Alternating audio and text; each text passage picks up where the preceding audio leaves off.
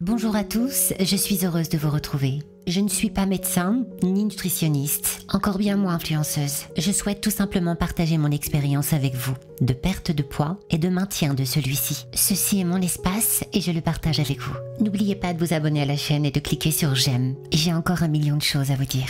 En attendant, je vous laisse avec l'introduction, je vous reprends juste après.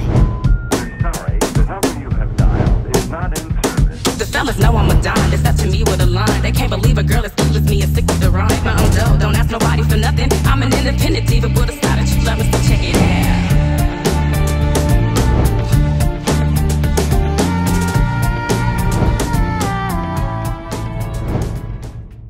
corps est complexe. Aujourd'hui, encore, malgré une science bien avancée, sa complexité recèle bien des secrets auxquels nul est en mesure d'y répondre avec certitude. Il en est un que l'on nomme dans certains pays du monde le miracle de l'auto-guérison.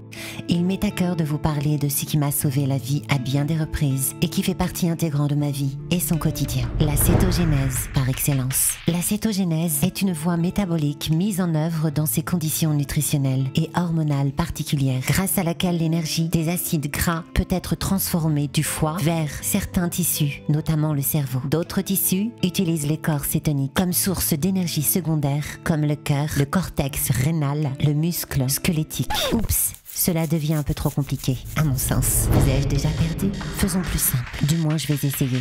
Pour fonctionner, le corps dispose de trois types de carburants alimentaires. Vous en avez sûrement déjà entendu parler. Les glucides, les lipides et les protéines. Lorsque les glucides en quantité très réduite, voire supprimés, comme c'est le cas avec le régime cétogène, j'en parlerai plus longuement dans une prochaine vidéo. Le foie se met à fabriquer des corps cétoniques à partir des matières grasses alimentaires ou des réserves de graisse de l'organisme. On dit que le corps est en cétose quand il se transforme en machine à brûler les graisses. Les corps cétoniques deviennent dès lors la principale source d'énergie de la plupart de nos cellules. Ce changement intervient en moyenne entre 2 et 4 jours après l'adoption du régime pauvre en sucre. Sont à proscrire les aliments à base de céréales, pain, les pommes de terre, les plats préparés, bonbons, gâteaux, ainsi que le lait, riche en lactose, qui est en réalité un glucide. Certains fruits et légumes, trop riches en glucides, par exemple une banane fournit environ 30 grammes de glucides sur les 50 requises, sont également à éviter, de même que les légumineuses. En revanche, il faut miser tout sur les aliments riches en gras et protéines, tels que les huiles végétales, le beurre, les œufs, les viandes,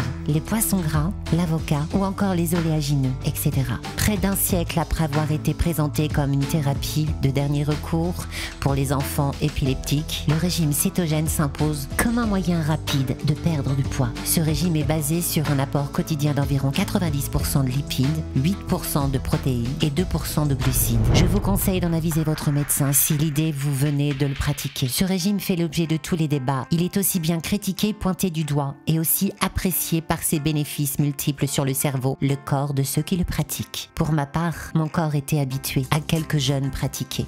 Il n'était donc pas difficile pour moi de diminuer ma consommation de sucre, voire de la supprimer, pour en ressentir totalement les bénéfices de cette pratique. Cela fait partie de ma vie aujourd'hui, accompagné de tout autre rituel qui forme un équilibre à ma façon de m'alimenter. Mais ça, encore, fera l'objet d'une prochaine vidéo.